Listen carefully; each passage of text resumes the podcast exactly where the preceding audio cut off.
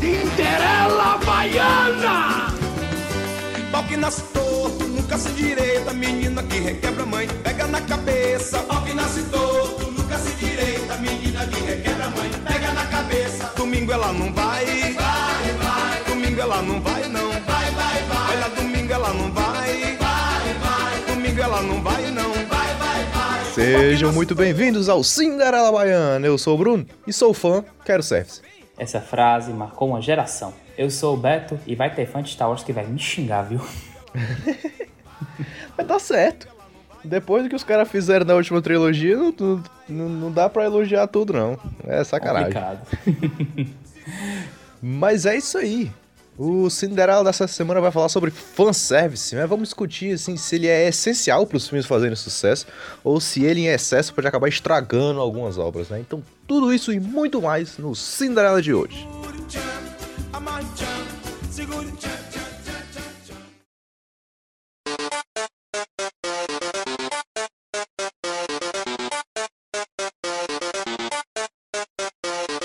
Querido Bruno, esses dias assim eu tava parando pra pensar e esse tópico do fanservice ele já foi, ele já foi muito abordado.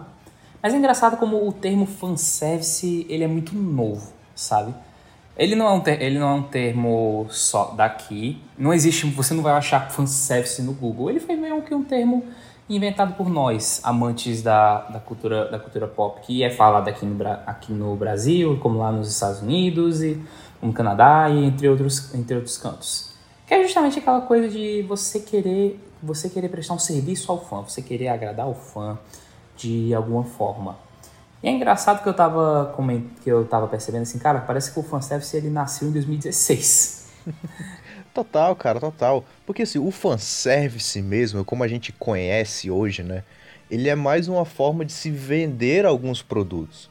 Né? Você tá referenciando ali algo que o, você sabe que o fã gosta para poder vender seu filme, sua série, seu produto, enfim. Então, assim, o, a- o fato de existir o fanservice definitivamente não é uma coisa nova. Mas ele, o termo que se cunha, né, e que a gente fala tanto, é uma coisa mais recente, justamente porque o marketing percebeu que os números são muito mais altos quando você traz o fã pra pertinho pra falar das coisas que ele ama. Com certeza, com certeza. É uma situação, é aquela situação. Os estúdios eles não são bestas. Eles sabem que eles sabem que eles têm uma que eles têm uma parcela de gente que, pô, que pensa assim, pô, mas o cara tá lá, ele ele consome nosso produto, nosso produto direto, ele é ele é nosso tipo, ele é nosso cargo-chefe. E aí é óbvio que é óbvio que assim, óbvio, não são todos, mas a gente vê uma preocupação. A gente vê que eles estão que, que eles querendo estão querendo agradar. E aí você vai me perguntar para assim, ah, mas afinal, o que o que que significa? De, perguntando assim, o que que é fanservice? Fanservice é easter egg? Fanservice é, é referência? É tudo isso. Fanservice, fanservice pode ser um easter egg, pode ser uma, pode ser uma citação, pode ser um cameo, pode ser é tudo aquilo que vai agradar o fã. Vamos dizer assim, vamos vamos pôr nessa vamos pôr nessa linha de raciocínio. É uma situação onde você tem tipo, uma cena onde tem um momento onde não é todo mundo que vai entender. O espectador, o espectador tradicional, aquele cara que tá lá pela primeira vez, talvez ele não fique tipo sem entender, enquanto que muito, enquanto que muita gente lá na sala de cinema tá tipo, caraca, meu Deus. Sim, sim.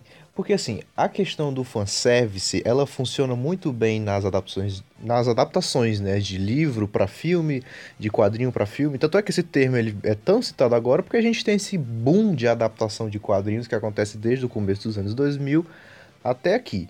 Então assim, é legal você fazer um fanservice nesse sentido de você tá pegando um elemento que tem no livro e você no livro, na HQ, enfim, na obra original, para adaptar para o cinema de uma forma um pouco diferente, né? A questão vem é quando esse fanservice se torna uma coisa prejudicial. Porque se ele não for, se ele for uma coisa é, positiva e que não vá atrapalhar o andamento do filme, aí beleza. É o dinheiro saindo, o dinheiro voando e a galera achando bom. Mas quando isso torna uma coisa prejudicial, pode ser um problema de fato. Com certeza. Isso é um ponto muito levado em conta porque no contexto, num contexto, num contexto geral, a gente for pensar assim, ah, cara, fanservice é bom, é ruim? É óbvio que fanservice tem, a gente pensa assim, cara, fanservice é bom. É aquela situação. Eu, eu, eu como fã, eu adoro que eu adoro que tentem me agradar. Eu adoro ver, Sim. eu adoro ver uma referência, eu adoro ver uma ver algo que eu reconheço. É óbvio que tipo assim, o fanservice realmente se for para pensar ao pé da letra, no conjunto da obra, ele é uma coisa boa. Mas é justamente por que, que a gente está querendo problematizar, por que, que a gente está querendo pensar assim, cara, quando é que o fanservice ele é ruim? Cara, em, muita, em muitas ocasiões, para mim eu gosto de dizer que o fanservice ele é ruim quando ele afeta o roteiro de uma forma negativa, quando ele não tem a menor utilidade e também quando um filme só tem isso para lhe mostrar.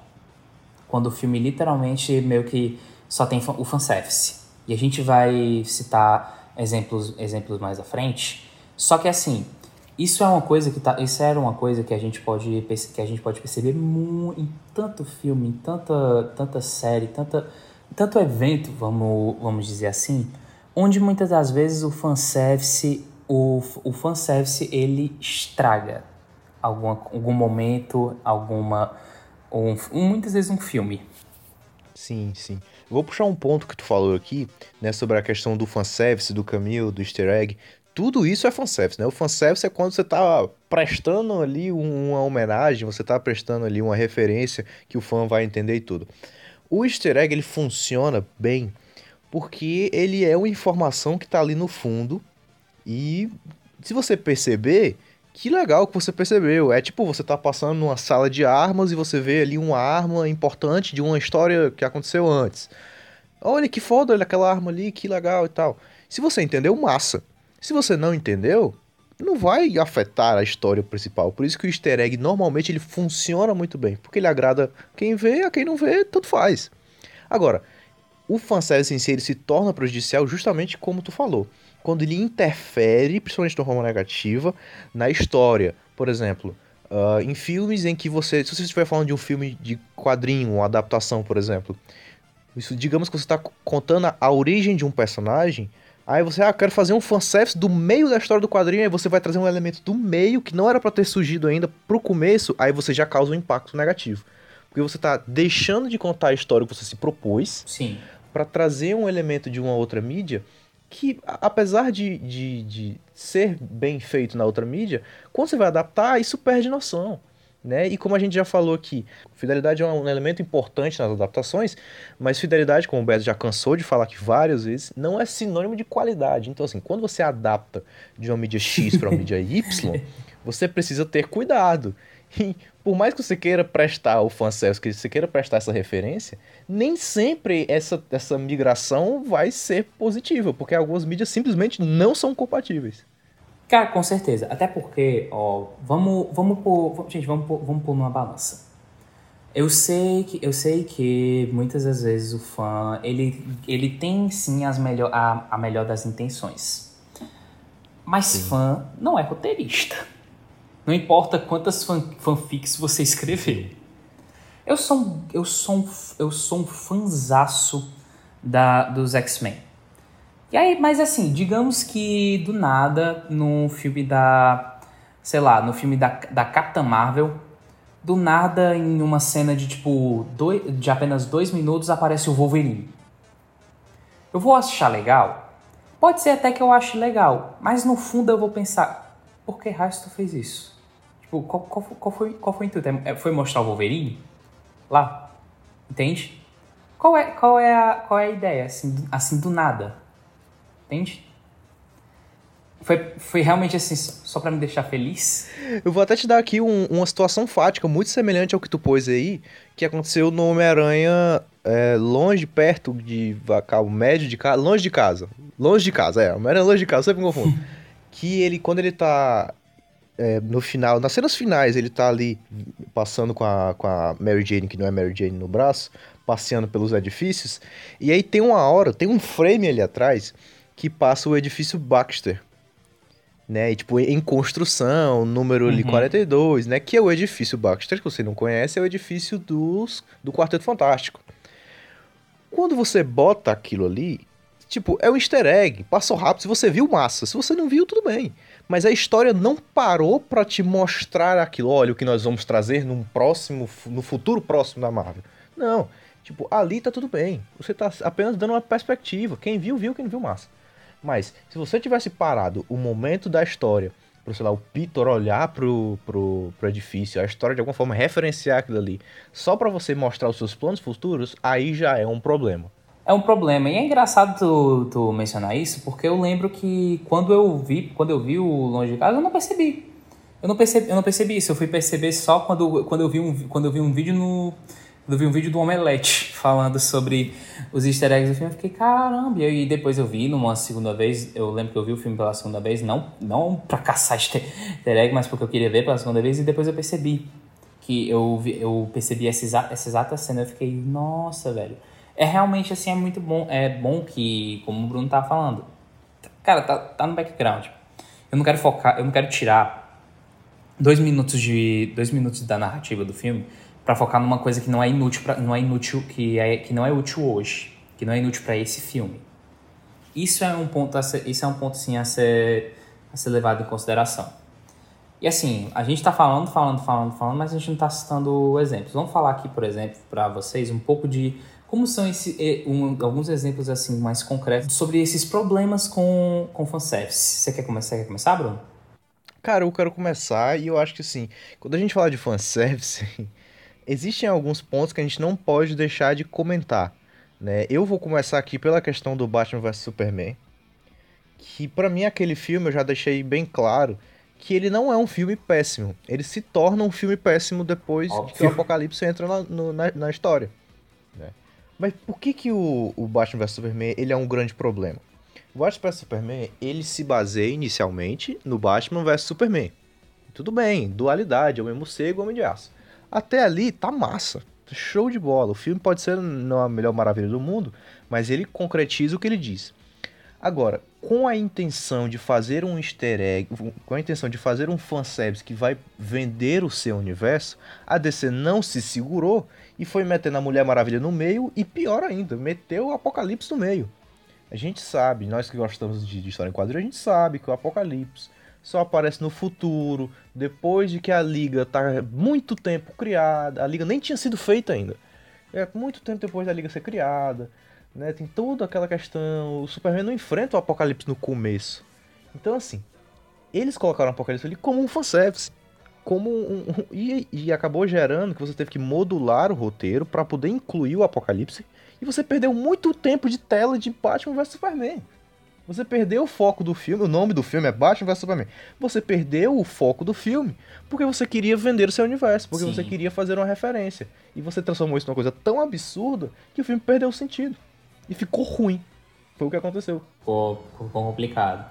Realmente, assim, cara, é, é, muito, é muito aquela situação onde você termina um filme e você pensa em, em, naquelas cenas, em certas cenas, e você fica tipo, pra que, que aquela cena tava ali? Pra agradar o fã. Pro fã olhar para aquilo uhum. ali e ficar, oh, eu saquei, oh, eu entendi. Eu entendi a referência, vamos dizer, o Capitão, o Capitão América. Eu entendi aquele, aquele ali é o Flash, aquele ali é o Aquaman, eles vão se juntar, eles são os os meta-humanos, que não serve para nada da narrativa da história. Esse é, esse é um problema. Esse é, esse é um exemplo de, de fanservice problema. Nossa, você foi perfeito agora, porque você falou dessa situação, eu tinha até esquecido. Me deu até um ódio agora que tu lembrou. Essa situação do você apresentar a liga no Batman Superman é terrível. Você apresenta Flash, Aquaman, Cyborg num slideshow. É, tipo, você tá passando um PowerPoint da Liga da Justiça e assim eles são introduzidos. Nada além, de, nada além disso, sabe? É a Liga da Justiça, cara, o maior grupo de heróis da história da cultura pop nessa, nesse planeta Terra. E você introduziu ele como um slideshow. Tipo, como um videozinho. Cara, não faz isso. Não.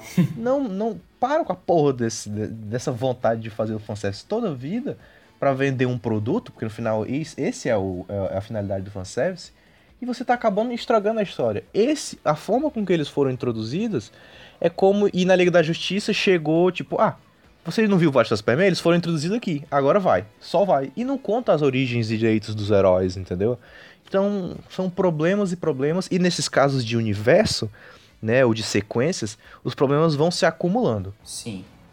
Demais, demais. É, é, é realmente uma situação muito complicada. E assim, voltando Peraí, e assim, a crescer, esse não é, esse é, como a gente está falando, esse é só um exemplo. Outro caso, outro caso para mim que é de uma coisa muito, muito específica, que foi no filme do, que foi no filme do caça, do caça, da caça fantasmas. E assim, de novo, realmente assim, falando pro, como o Bruno tava falando, é realmente uma situação inútil. Você não, você não precisa, aquilo ali é desnecessário. Que Vamos, que, vamos lá, o 2016 lançou lá o Caça Fantasmas com as, com as mulheres. E teve, um, com, e teve uma coisa que acontece com muito, muito filme, vamos dizer, fran, vamos com franquia, que é cameo. Aparição, aparição de uma personalidade, um ator, de um ator e tal, eu adoro, eu adoro. Eu sou aquela pessoa que eu fico feliz quando eu vejo o, o um cameo do, do Stan Lee na Marvel, finado Stan Lee, descansa em paz. Deus o tem. Deus o tenha. Mas assim, é, não é muito mistério que todos os, os quatro caça-fantasmas e a Sigourney River, eles fazem uma, uma participação especial. Cada um, cada um tem um tem um cameo. Na verdade, na verdade, quatro não, três, porque eu esqueci que o Harold Ramis faleceu. Deus o tenha também. É, o problema está no cameo do Bill Murray. Porque o Bill Murray ele faz, ele faz muito além de um cameo, ele é praticamente realmente um personagem que ele faz um, que ele faz um, um cara que é contra o. que se não me engano, ele é tipo um cara que é contra o paranormal, um agente paranormal, coisa do tipo, ele é uma celebridade. E tem uma hora que, tipo assim, ele aparece na TV só pra dizer, ah, olha, o Bill Murray e tal, você pensa que vai ser uma cena de, de tipo, dois minutos. Aí o que acontece depois? Botam ele mais tempo. Ele aparece, ele aparece na, na frente das caça-fantasmas, elas têm, tem pra ele uma exibição de um, fanta de um fantasma e dá uma, dá uma loucura que na hora você pensa, tipo, pra, pra que isso? É pro. É só pra dizer que, é só pra dizer que o. Ah, olha, é o Bill Murray, sabe? Tipo, porque foi um. Porque uma coisa é você ter uma aparição do Bill Murray, ah, é o cara que não acredita no paranormal e tal tal, ele tá lá na, ele tá na TV, aparece por 5 por, cinco, por, sei lá, 2 minutos. Outra coisa é você fazer uma cena inteira com ele que no final não tem utilidade. Não serviu para nada, só para dizer, ah, eu, olha o Bill Murray. Entende? Total, total, cara. E isso acontece não só com os caça-fantasmas, né? É um. É, principalmente nesse universo que a gente tá vivendo agora, nesse nosso multiverso de readaptações e refilmagens e reboots tá sobrando cameo desnecessário aparecendo pra gente aí, tentando forçar uh, aparições que não fazem sentido nenhum. Demais, complicado. E de novo, cameos são sempre, são sempre bem-vindos. Adoro um um, eu adoro uma aparição e tal. Eu só não gosto quando é, é justamente aquela situação você vai, você vai fazer o, você vai botar o cara lá, você vai botar, você vai botar para quê? Você vai botar, você pode botar ele para ser um figurante. Agora se você vai querer com que ele apare, ele apareça por mais tempo, por ser uma personalidade especial, faça, uma, faça algo justo, faça algo a, aquém do porquê que essa pessoa tá ali, entende? Ó, oh, pra vocês, pra vocês terem uma noção do que eu quero tá, do que eu quero tá falando sobre essa situação do cameo, eu vou lhe dar, eu vou dar para vocês aqui então duas situações de um cameo que não precisava estar lá. Não precisava. Mas que estão e são muito bons. E assim, é, adianto, adianto, logo, um, é, um é, mais, é mais recente, o outro, o outro até nem tanto. Vou dar aqui spoilers para vocês de Rogue One e El Camino, um filme do, filme do Breaking Bad. Vamos lá, sobre Rogue One.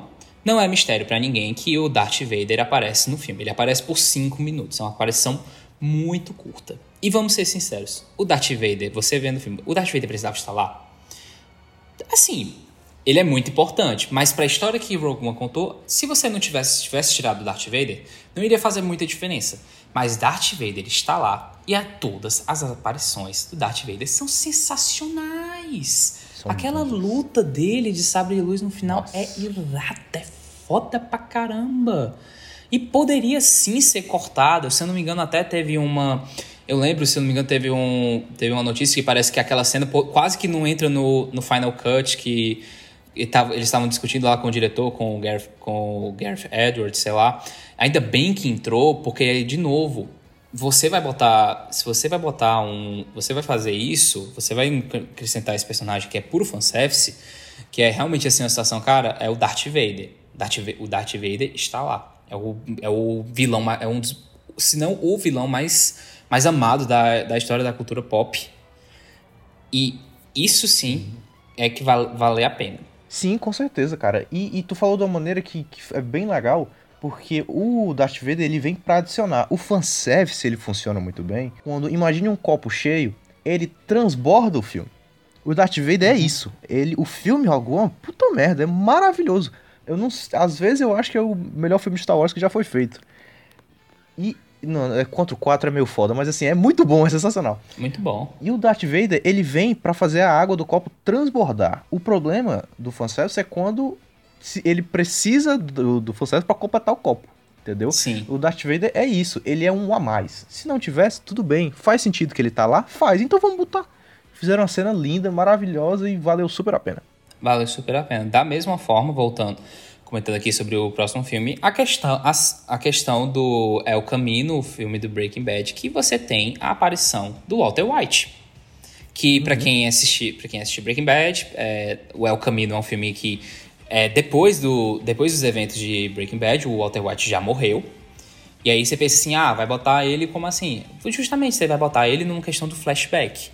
E assim, de novo, você precisava daquela cena pra, pra trama, pro, justamente pro enredo do, do filme, o que tudo tá acontecendo lá com o Jess, precisava daquela cena? Não. Mas ela tá lá. E ela é uma cena muito boa. Porque por mais que ela não acrescenta muito naquela na, na questão do, do desenrolar, do enredo, do, da questão da missão, é uma cena muito boa que engrandece muito a questão do personagem do, do Jesse, porque a gente porque a gente vê o Walter White tá lá para dar para dar uma lição pro Jesse do passado. E não é só uma questão tipo, cara, caraca, que saudade do Brian Cranston, que saudade do, do Eisenberg. Ela tem sim, ela tem sim a sua a sua razão por estar tá lá, por mais que seja de alguma de alguma forma tipo inútil para trama. Total, cara, total. E isso que você falou é, é importante numa série como Breaking Bad, por exemplo, que é uma série icônica, com personagens icônicos, e você faz um filme desse que é até arriscado, mas até meio que deu certo, né? É o caminho deu certo. um papel legal ali. Eu gosto. É bem contido no plot dele, né? Não tenta ser mais do que ele pretende. E é bem legal. É bem legal, eu gosto. Mas aí a questão é a seguinte: a aparição dele é justamente o que você falou. É de uma forma positiva. Ele não o, El Camino não depende dessa cena para funcionar. Ele coloca isso como uma coisa positiva. E é um problema em algumas continuações, em séries e em filmes, quando uma coisa que já aconteceu que foi maravilhosa vira uma dependência para continuar. Por exemplo, vou citar aqui Jessica Jones, a série Jessica Jones. Tu chegou a assistir, Beto? Não? Cheguei a assistir alguns episódios. Tenho vontade Pronto. de voltar. A primeira temporada de Jessica Jones, eu indico para todo mundo, é maravilhosa a, a, personagem principal, que eu não vou lembrar aqui o nome do, da atriz, Chris... faz um, um, papel. Tu sabe? É Kristen Ritter. Pronto, maravilhoso. Ela é incrível, ela faz um papel maravilhoso. Mas é claro que o charme da primeira temporada, né, é o David Tennant como Killgrave. Killgrave, verdade. Ele é, assim, por mais que a condutora seja ela da série, ele é a alma da série, é maravilhoso. E aqui, pequeno spoiler para você que não viu a primeira temporada de Jessica Jones, ele não continua, ele morre. Ele morre na primeira temporada. E aí, na segunda temporada, o que acontece? Ele continua lá como um trauma dela, né? Ele fica aparecendo nas visões. É tipo assim, apareceu uma vez, tudo bem, mas esse fanservice virou uma dependência. E ele se torna um novo motor para a série. Tipo assim, a série depende dele toda hora. Um personagem que já foi, cara. E uma série que para mim tinha muito potencial, perde o potencial porque ela se prende tanto nesse fanservice que ela deixa de inovar para manter a mesma forma com personagens que já passaram. E isso é um problema gigante. Você deixa de evoluir a série, não, não, uh, uh, não surpreendentemente, a série acabou se definhando até a sua última temporada. Complicado, complicado. E é realmente, é realmente aquela situação tipo assim, ah, cara, é um personagem tão marcante, porque que bora, bora tentar Entende? E acaba que muitas das vezes você se perde. Porque não tem muito não tem muito o que fazer, cara. É tipo assim, já acabou. Já acabou aquela, aquela fase. E eu queria trazer aqui, ó. Uh, eu, pra mim, é o pai do, do fanservice como a gente conhece hoje. Voltando um pouquinho para falar dos heróis, que são as Guerras Secretas. Atenção, Guerras Secretas de 84 e não de 2015. A Guerra Secreta, se você não, não, não tem muita perspectiva do que é, foi a junção de todos os heróis e vilões, basicamente toda a galeria de heróis e vilões da Marvel, em um só quadrinho, né? em uma só série, na verdade, que eram as Guerras Secretas. O que aconteceu foi o seguinte: foi uma parceria entre a Mattel, se eu não me engano, foi a Mattel, mas era uma rede de, de brinquedos, e a Marvel, que decidiram fazer histórias apenas para vender. E aí, como é que eles fizeram isso? Eles criaram uma história que era tipo uma Battlestar, uma, um planeta de batalha, e colocaram todo mundo lá dentro. O quadrinho é uma verdadeira porcaria. Não faz sentido nenhum. Nada faz sentido lá dentro. É tão bizarro de uma forma que até a distribuição é bizarra de uma forma que quando a Guerra Secreta veio pro Brasil, a Ebal, que estava publicando na época, teve que apagar vários heróis do quadrinho porque o Brasil não tinha chegado naquele ponto. Por exemplo, uh, tem a Capitã Marvel negra naquele, né, no quadrinho e a gente não tinha a Capitã Marvel negra ainda aqui no Brasil. Então eles tiveram que apagar a mão porque não, não, não tinha chegado nesse ponto das histórias, para não dar esse spoiler pro brasileiro. O que aconteceu? A Marvel juntou todos os personagens para vender boneco. Com uma história que simplesmente não faz sentido nenhum e que interferiu nas histórias regulares de todos os heróis. Vários heróis estavam tipo no meio de uma saga regular e tiveram que parar a publicação para rolar esse fanservice gigante que, que gerou de fato muito dinheiro para Marvel. Tchim. Inclusive o nosso Venom, exatamente. Inclusive o nosso Venom sai disso, né? Uhum. O Venom, ele é uma ele é um artista amador, né? Um fã que desenhou um uniforme preto. A Marvel comprou por 15 dólares e transformou esse fanservice no história. Nesse caso é até positivo, né? Porque o Venom, pelo menos pra mim, é um personagem muito legal. Mas a história em si é uma grande perda de tempo. Demais, cara. É. Sem comentários, de verdade. Da mesma, da mesma forma, nós temos. Que é quando um filme meio que só tem isso para lidar. Que é aquele famoso caso de. Ah, é porque é feito para fã. Ah, é porque eu conheço a obra original. É porque eu conheço a obra original. Ah, é porque eu joguei, joguei o jogo. Hum. É, me, me, desculpa, mas isso aí é, isso aí é desculpinha para querer fazer negócio medíocre.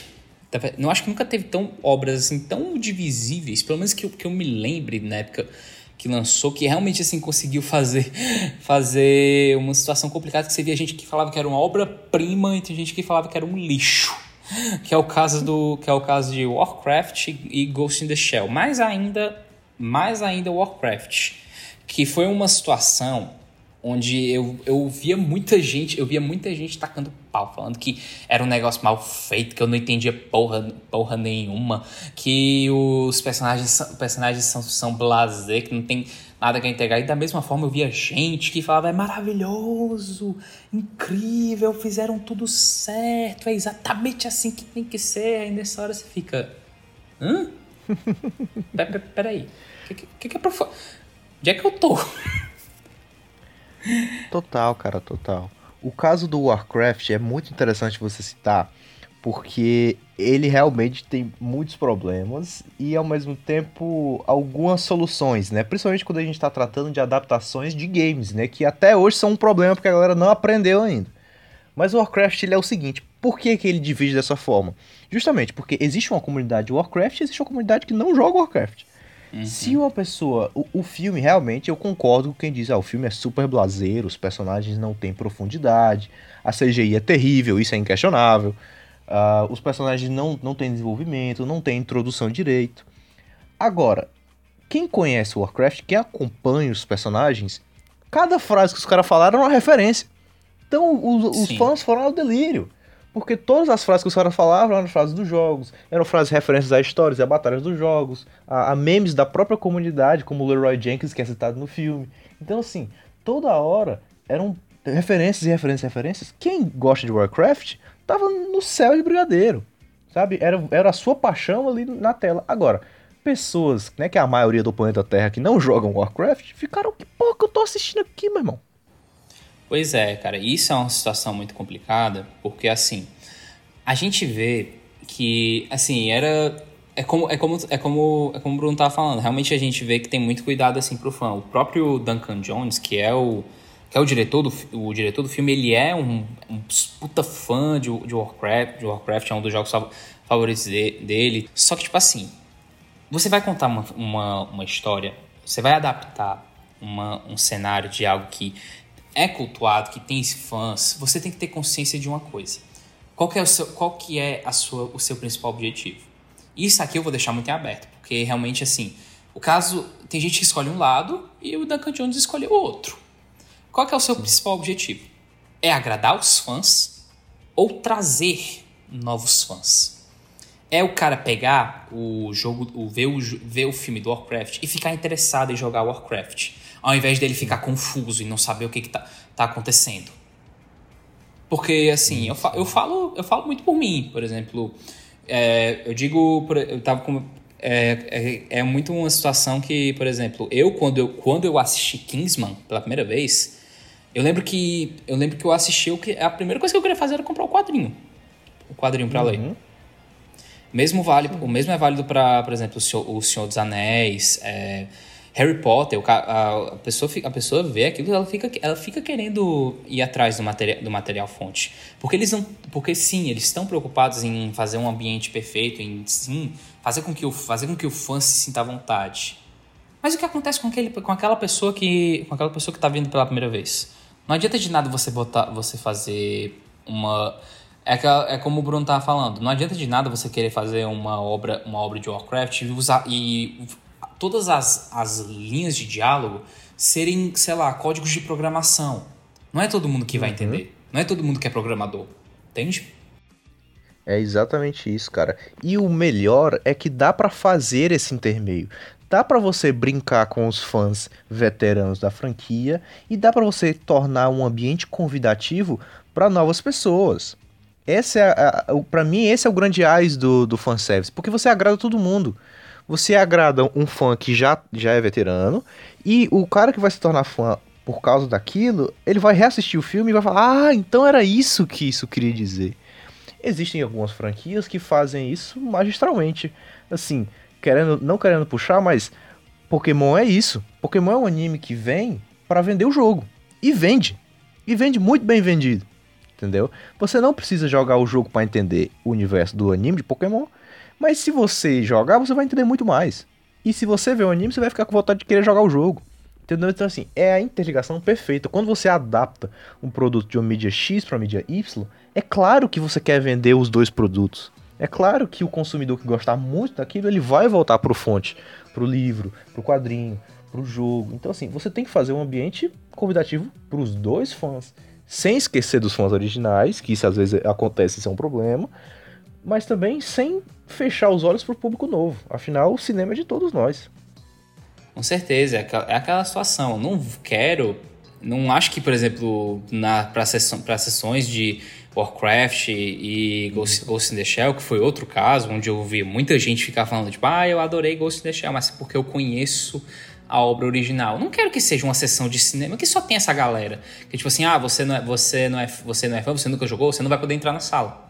Não existe, cara. O, afinal, de, afinal de contas, é, é óbvio. Essa é uma panelinha que a gente não uhum, quer formar. Com certeza. É óbvio que o cara que. Quando o cara ele tem que ter consciência daquilo que ele vai entrar.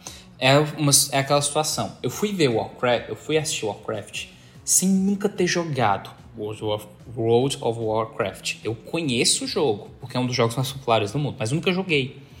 E é óbvio que eu vou, eu vou para esse filme. Eu sei que eu sei que eu tô entrando em um território que eu não conheço. Eu sei que tem coisas lá que, que talvez eu não vai entender, mas eu espero também. Eu espero, eu espero o mínimo. Eu espero pelo menos enten entender como é que é as, o que é que é esse mundo da mesma, forma, da mesma forma o que, que está acontecendo e não simplesmente pegar no, eu simplesmente parece que eu tô no meio do jogo eu tô no meio do, do meio do no nível sei lá o nível tem o jogo é como se tivesse 10 fases é como se eu estivesse no nível 6 o filme me jogou no nível 6, já aconteceu um rumo de coisa, eu não sei o que, que tá acontecendo. Total. Entende? Esse é, um, esse é um sentimento. Total, cara. E você citou o Ghost in the Shell, e o Ghost in the Shell ele tem um sentimento bem semelhante, porque é o seguinte, se você não conhece a obra de Ghost in the Shell, o mangá, inclusive vende pela JBC, deve ter aí na Amazon disponível com certeza. Uh, mas assim, o, a animação, o filme Ghost in the Shell, ele ficou ainda mais famoso e na minha humilde opinião, é uma adaptação que até ultrapassa a obra original. Eu não sou muito fã do mangá não, mas da animação sim. Agora, o filme com a Scarlett Johansson é uma é um mondrongo. Porque é justamente isso. Você pegou várias referências do mangá, que é um mangá extremamente político, e colocou num filme que a estrela não era a história. A estrela era a Scarlett Johansson. Então, assim, você fica misturando um monte de referência com mostrar a Scarlett Johansson de diversos ângulos sexuais diferentes, e você fez um mondrongo. Entendeu? Então, para mim, é um filme, no mínimo, no mínimo, no mínimo, dispensável. Complicado. E o que, que a gente pode refletir nisso? Warcraft foi um filme que, assim, ele foi salvo pela, ele foi salvo pela China. Porque se dependesse é. dos Estados Unidos, ele tava lascado.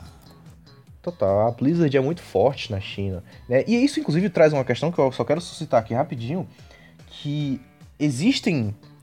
Assim, a gente tá falando que não é bom quando você só privilegia o público veterano com seus grandes fanservices. Mas existem obras que são feitas para o público veterano.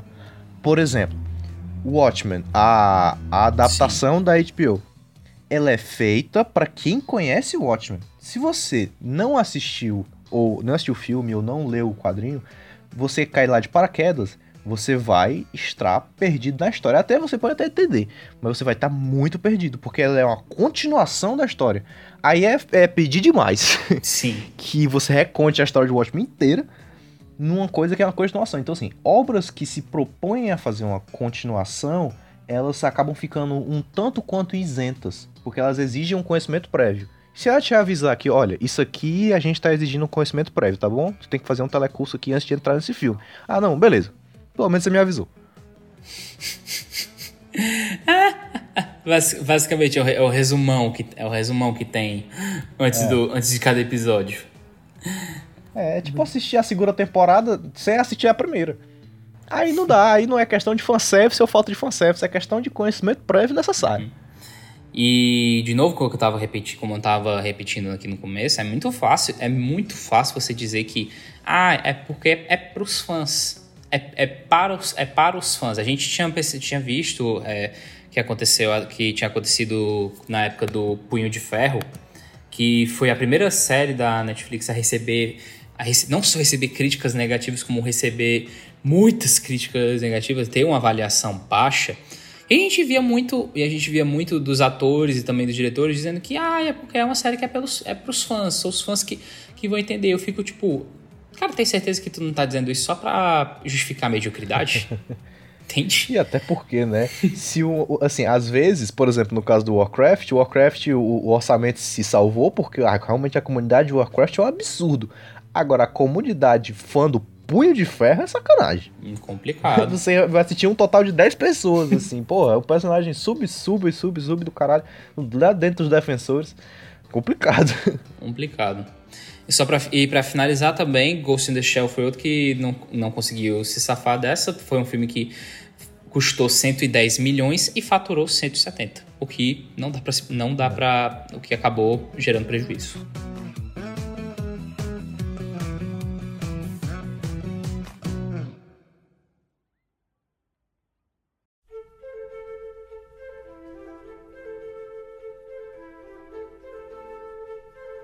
Fechando com chave de ouro, falar sobre uma forma que você não deve, não deve fazer fanservice. O, o, início, o motivo pelo qual eu estava comentando que os fãs de Star Wars vão me, vão me xingar.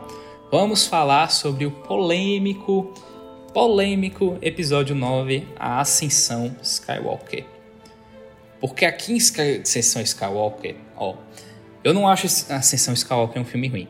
Ele é um filme, ele é um filme muito, ele é muito bem dirigido para ser um filme para ser considerado um filme ruim. Enquanto que você pega uma você pega uma obra como Os Últimos Jedi, que parece que não está muito preocupado em agradar o fã, no no Ascensão Skywalker, parece que o J.J. Abrams, ele foi na ele foi no Reddit e foi naquelas páginas de fandom, aquele Wiki Fandom, e foi lá e fez um e fez um e fez um e fez tipo um, um teste com o pessoal e perguntou: "Gente, o que vocês querem ver no filme Star Wars?" E foi e deu no que deu. O cara bota Caralho. cena e momentos que você pensa assim, cara, é, é só, porque, é só pra deixar fã feliz.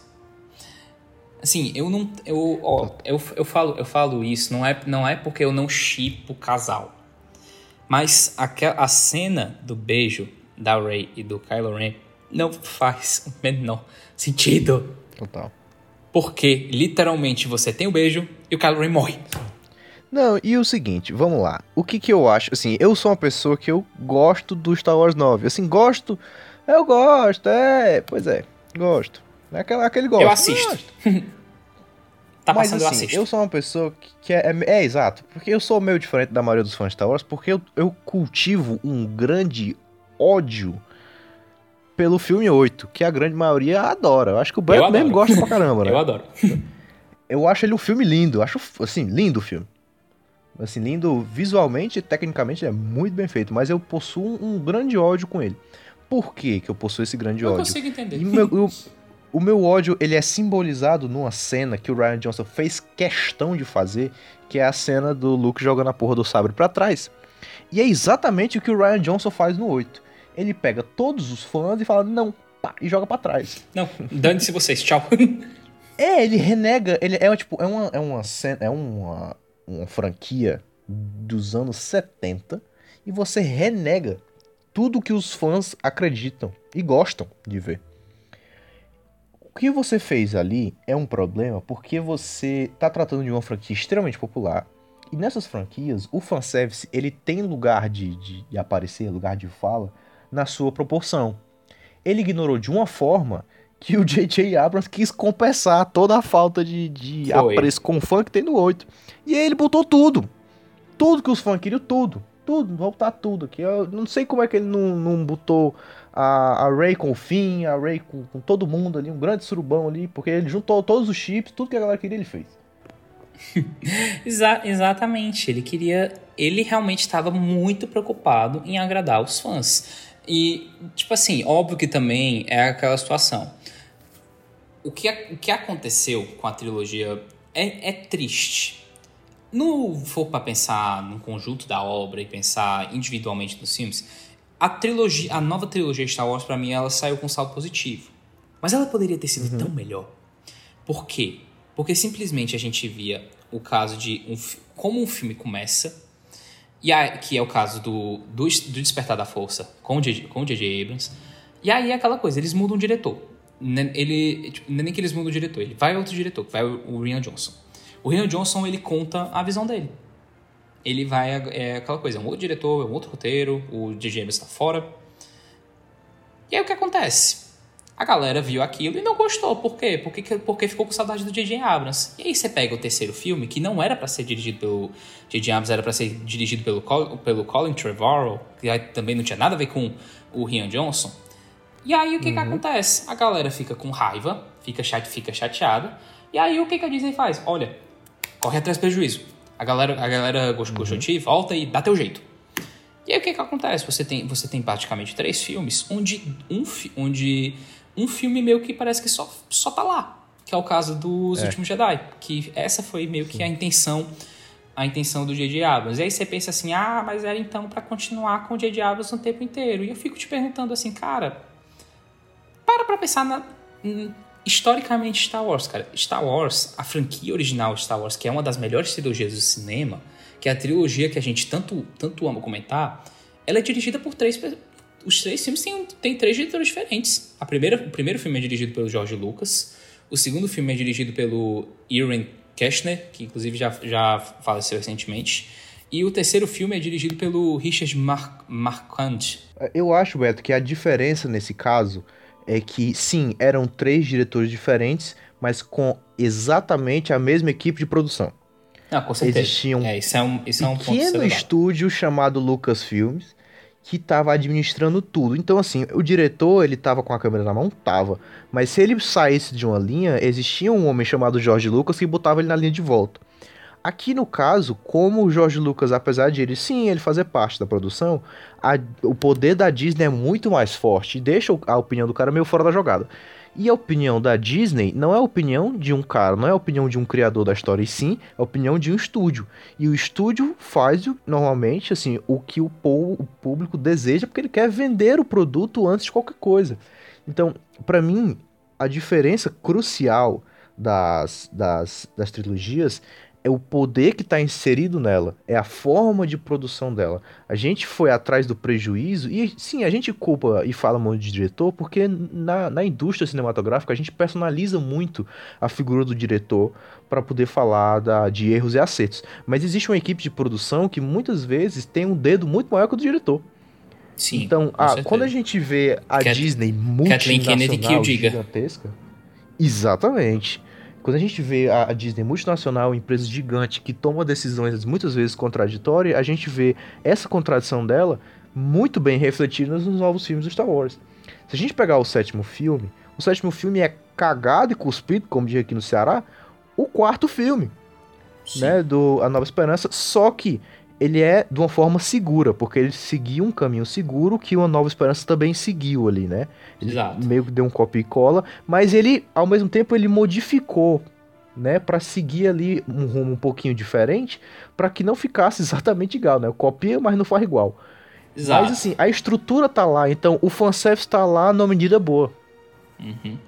Na medida boa. Ele tem sim, ele tem sim os seus, os seus momentos assim seus momentos próprios. Ele não é, ele não é só, como o Bruno tá falando, ele não é só um, um copy cola. Ele tem sim seu, teu, seus elementos similares, ele tem sim a sua uma pegada parecida, mas ele, mas ele não é, mas ele é uma história, uma história dele. Total, total.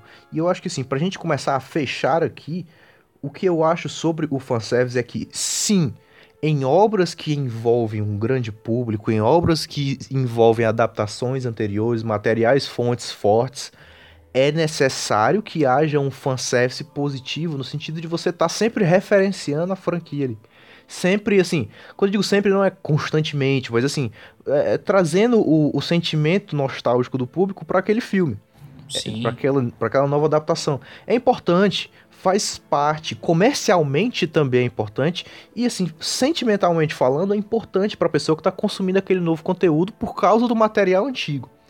Só que você não pode apenas construir uma obra com base no que foi construído anteriormente. Não, você precisa ter novos rumos, você precisa ter novas decisões, mas você também não pode ignorar o que foi feito. Ah, vou fazer um reboot aqui, foda-se o que aconteceu. Não, também não é assim. Se for para fazer uma coisa nova, muda a franquia. Faz Sim. outra parada. Não, não usa o nome do que você, não envergonha o que foi feito anteriormente. Absol absolutamente. Nós não somos nós não somos haters do fanservice, pelo contrário, o que a gente está comentando aqui é justamente questão tipo assim, ó, como você não deve fazer para quando você for fazer, você faça de uma forma melhor. Sim. Exatamente. É o que eu tava comentando, fanservice, o fanservice, ele foi um, ele foi uma expressão que ficou muito popular, tipo, pelo, muito em 2016 porque foi muito o auge de, o auge que ele começou com o Batman vs Superman, com o com o Warcraft. Foi ficou muito popular com aquela frase do Érico Borgo que foi o sou fã quero service e assim é realmente assim uma questão de muito de muito bater na tecla. Querer fanservice eu quero. Eu quero que eu quero que pense que pense em mim. Mas eu não quero mas eu não quero que um filme seja só fanservice como eu também não quero fanservice que atrapalhe a história. Só isso só isso que eu que eu quero reforçar porque fanservice eu acho que vai ser uma coisa que a gente ainda vai ver muito muito ainda mais para frente. Total, com certeza. Principalmente nessa onda de reboots e novas adaptações, a gente vai ter que lidar muito com isso e a gente espera que a galera comece a acertar nessa lapiseira aí.